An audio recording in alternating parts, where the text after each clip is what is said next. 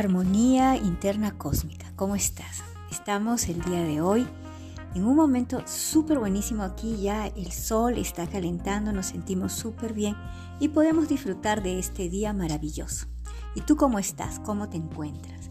Quizás estás yendo a trabajar o tal vez este podcast lo estás escuchando en algún momento en que tienes oportunidad de poder conectar contigo, de poder darte un tiempo y bueno, o tal vez antes de dormir. Armonía Interna Cósmica hoy quiere compartir algo contigo que te va a ayudar en poder mejorar tus relaciones. Me voy a valer un poco y vamos a tomar como referencia el libro de Maggie Globe, Cómo sanar a tu familia. Y vamos a nombrar algunos pequeños párrafos en los cuales vamos a ir nosotros haciendo un comentario para poder comprender de qué forma nosotros podemos empezar a equilibrar aquello que llamamos energía en nuestras relaciones. Por ejemplo, ella explica de una forma muy didáctica que cuando nosotros no tenemos un balance podemos llegar al desequilibrio en nuestras relaciones. Entonces aquí podemos entender que a veces en una relación, por ejemplo, ya sea de entre padres, hijos, parejas, personas con las cuales habitualmente estamos a diario, estamos más bien en deuda, esas deudas que cada día aparecen.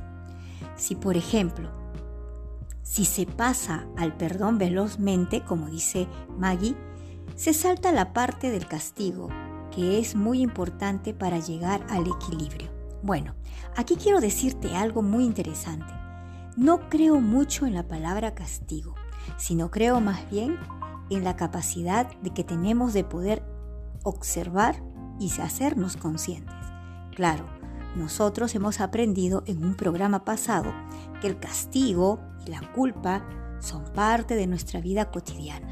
Pero aquí nos detenemos a entender que cuando nosotros estamos en una relación con alguien y inmediatamente le decimos, está bien, te comprendo, no pasa nada, nosotros nos vamos a quedar en un total desequilibrio.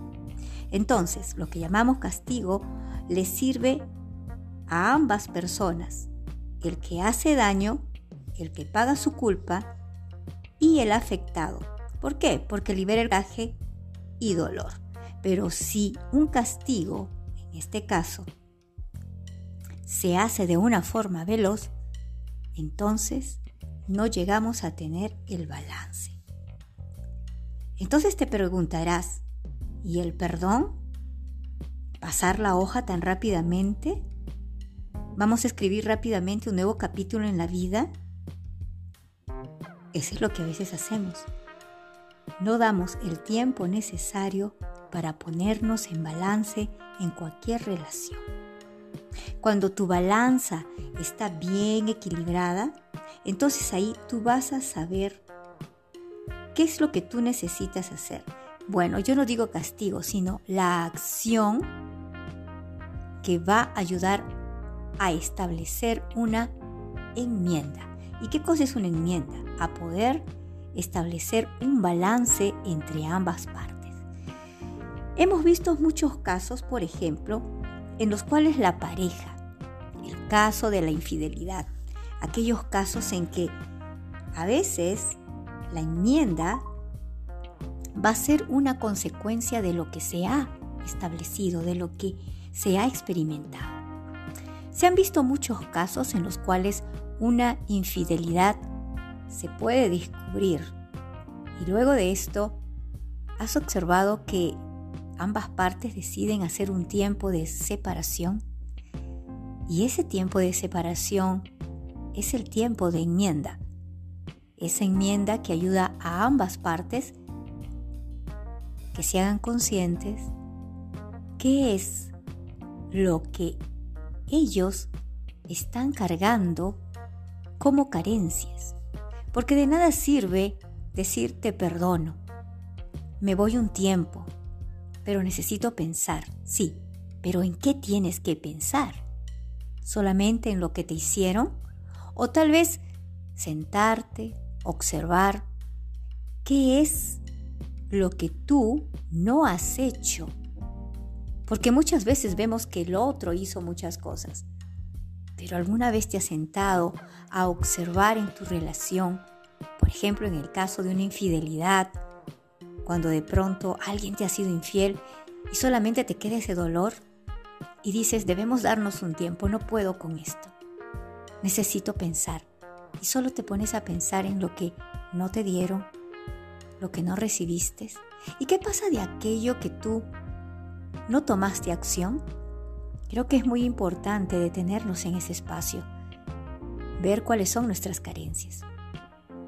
Entonces, como nos explica aquí también Maggie en estas cinco claves para sanar a la familia, dice que en esta separación deciden si desean regresar y hacen un inventario de los daños, de las causas y en base a eso se compensan. Entonces, cuando entramos en la parte de la compensación, en el caso de las parejas que luego de haberse dado un tiempo, luego retoman su relación,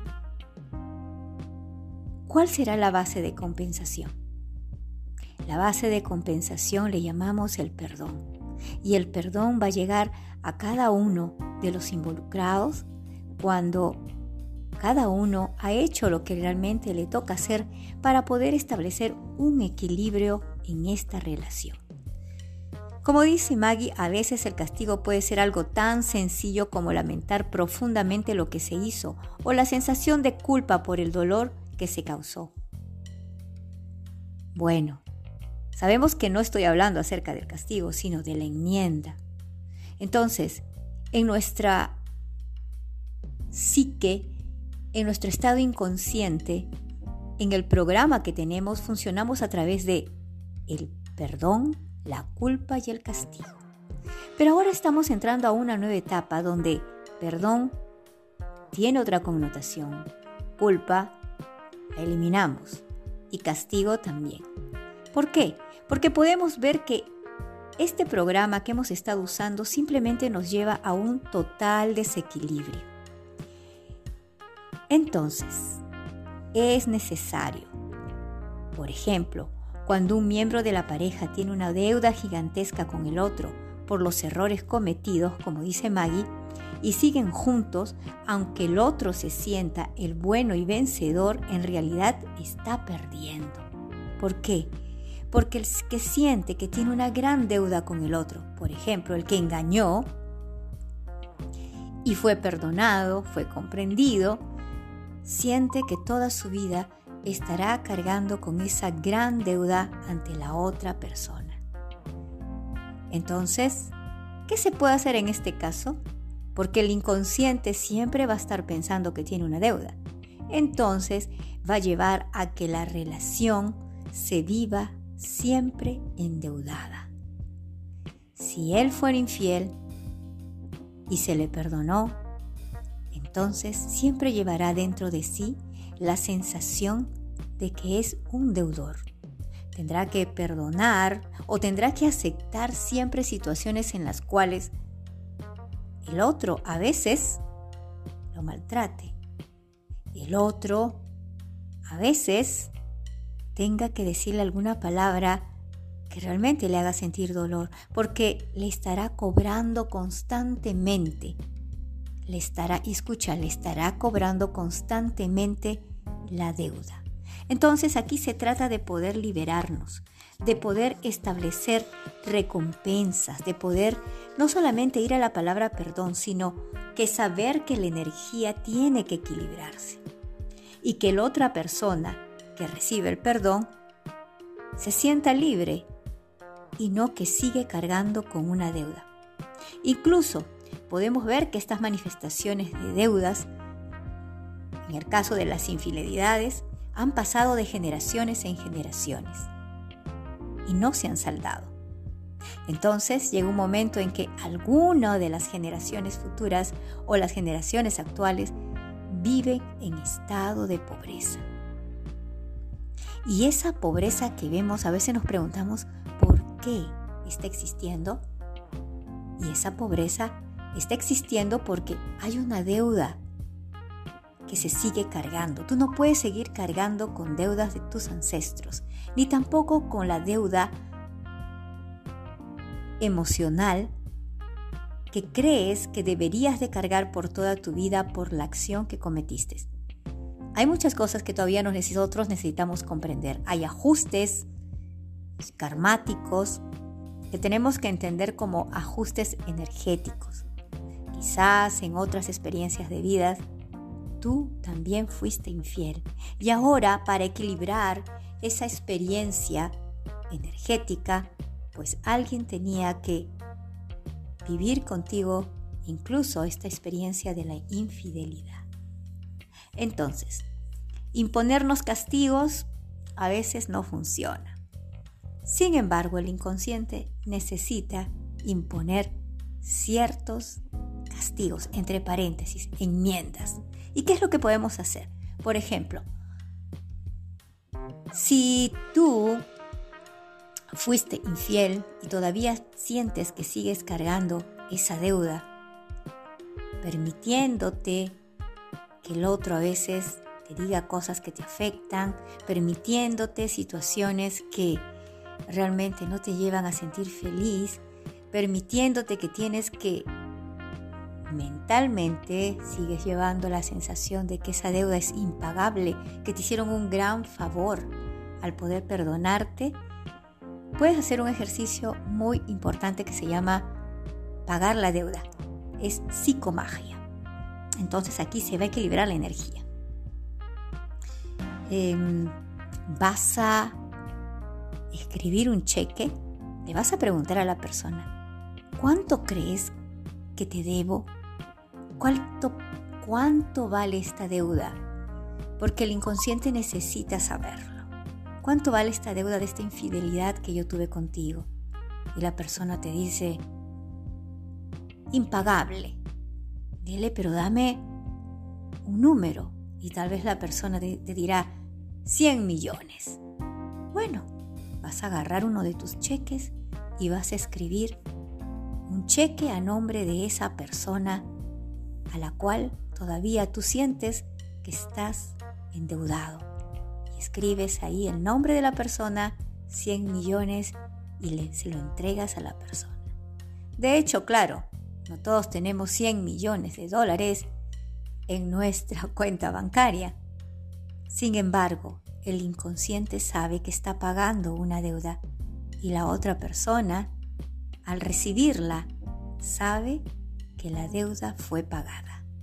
Interesante, ¿verdad? Entonces, bueno, Vamos a terminar con algo que dice Maggie Blog. Y dice, perdonar a alguien que te hace algo negativo y quedarte en la relación sin que esa persona compense, tampoco te conviene. Y ya viste por qué. La relación estará en desequilibrio y al menos que eh, se lamente lo que hizo, volverá a ser algo que te dañe.